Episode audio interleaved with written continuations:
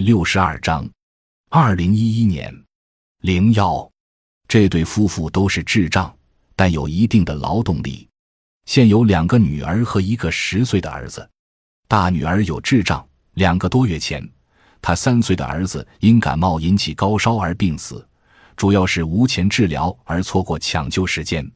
家长则是求全的母亲，一位七十多岁的老太太，个子不高，眼睛大。性格显得犹豫不定。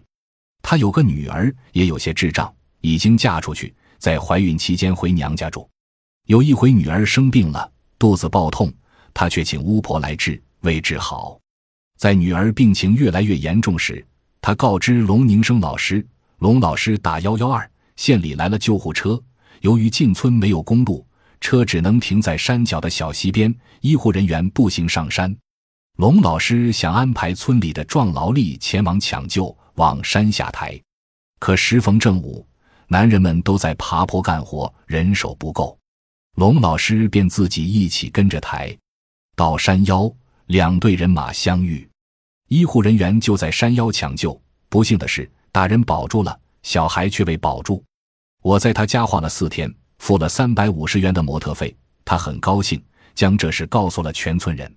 老太太的儿子裘全酷爱看毛片，早上起来吃完饭就带着光碟到别人家放毛片，中午才回来吃饭。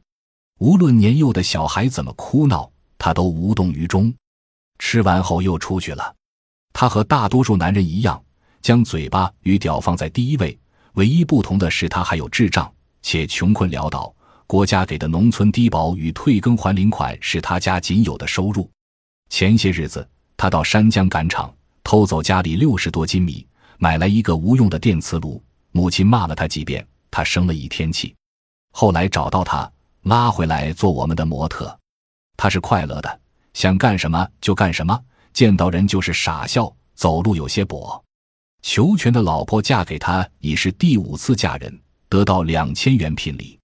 前四次都是因为没有生小孩而被男方退回娘家。嫁给裘全一年多后。裘全的父母见他还未生小孩，准备再次退婚时，龙老师说找到一个偏方，或许能治他的不孕不育。吃药一年多，居然怀上了小孩，生下了一个男丁，这让裘全的父母欣喜若狂。又了过几年，裘全的父亲毫无遗憾的死去。现在这个男丁十一岁，再过几年就要承担家里的重任。